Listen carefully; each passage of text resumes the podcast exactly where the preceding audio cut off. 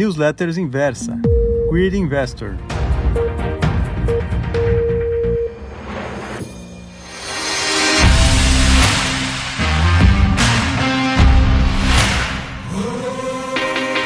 Vocês insistem né, em, em achar que eu sei o futuro, entendeu? Olha, uma coisa que eu sei é que eu não sei o futuro. Mas eu sei algumas coisas que elas, que elas estão precificadas, eu vejo as, as probabilidades delas irem para um lado ou para o outro, entendeu?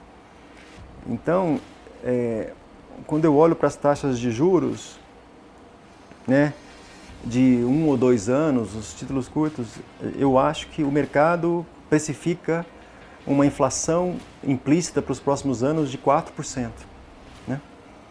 A gente, o, que, o, que, vai acontecer é que ela não vai ser isso, ela vai ser maior ou menor. Né? Eu acho que ela vai ser. Os riscos hoje são de que ela seja muito maior do que, do que o mercado precifica. Então, é... isso não vai ser uma boa notícia. Né? Sabendo que eu não sei, eu acho que a melhor forma de, de, de, de se proteger é, é comprando ativos que vão proteger o dinheiro uh, e eventualmente até ganhar. Né? Então acho que esse, é, essa é a minha visão. Mas eu não, não, vejo nada que seja uma coisa assim óbvia. Não existe nada óbvio hoje. Nem tomar a taxa de juros longa, porque uh, as taxas de juros longas já, já, já, já precificam juros na casa de 8, 9, 10% nos próximos anos. Né? Então acho que essa, essa é a, não é uma coisa tão óbvia. Né? Então, por mais que o discurso do, do, do governo seja de que os juros estão baixos, a inflação está controlada, o mercado não está acreditando.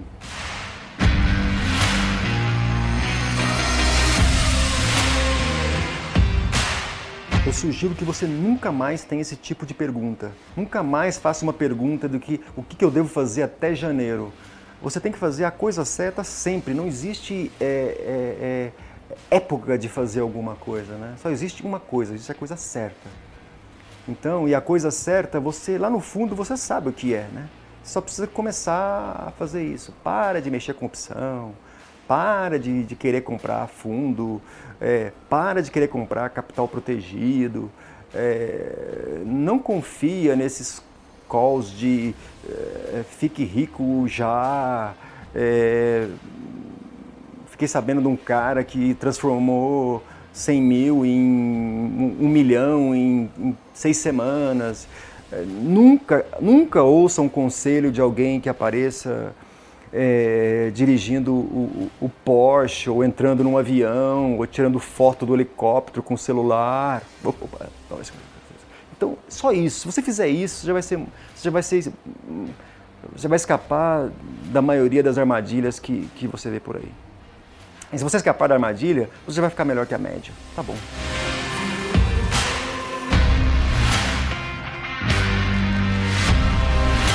Não sei se eu consigo sintetizar tudo em uma, uma frase só, mas eu, eu acho que as pessoas ainda não perceberam que que ter caixa é o maior risco. As pessoas ainda têm uma sensação, eu, eu assim, isso é uma coisa minha. Mas toda vez que eu vendo uma ação, eu espero que ela caia para eu comprar, ou ela ou outra ação.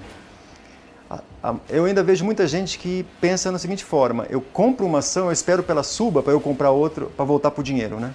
Então a lógica é um pouco diferente. Eu acho que a lógica seria o seguinte: olha, você tem algumas coisas e eventualmente você corre para a caixa para poder comprar mais dessas coisas, não o contrário. Essas coisas você pode transformar na moeda que você quiser. Pode ser boi, pode ser soja, pode ser alguma coisa, né, metros quadrados de imóvel médio em São Paulo, pode ser qualquer moeda, pode ser, mas não, não, não, não, não, não fique desprotegido. Pode ser gramas de ouro, pode ser unidades de Bitcoin, pode ser qualquer coisa, mas não fique desprotegido. Unidades de Bitcoin não, retiro o que eu disse.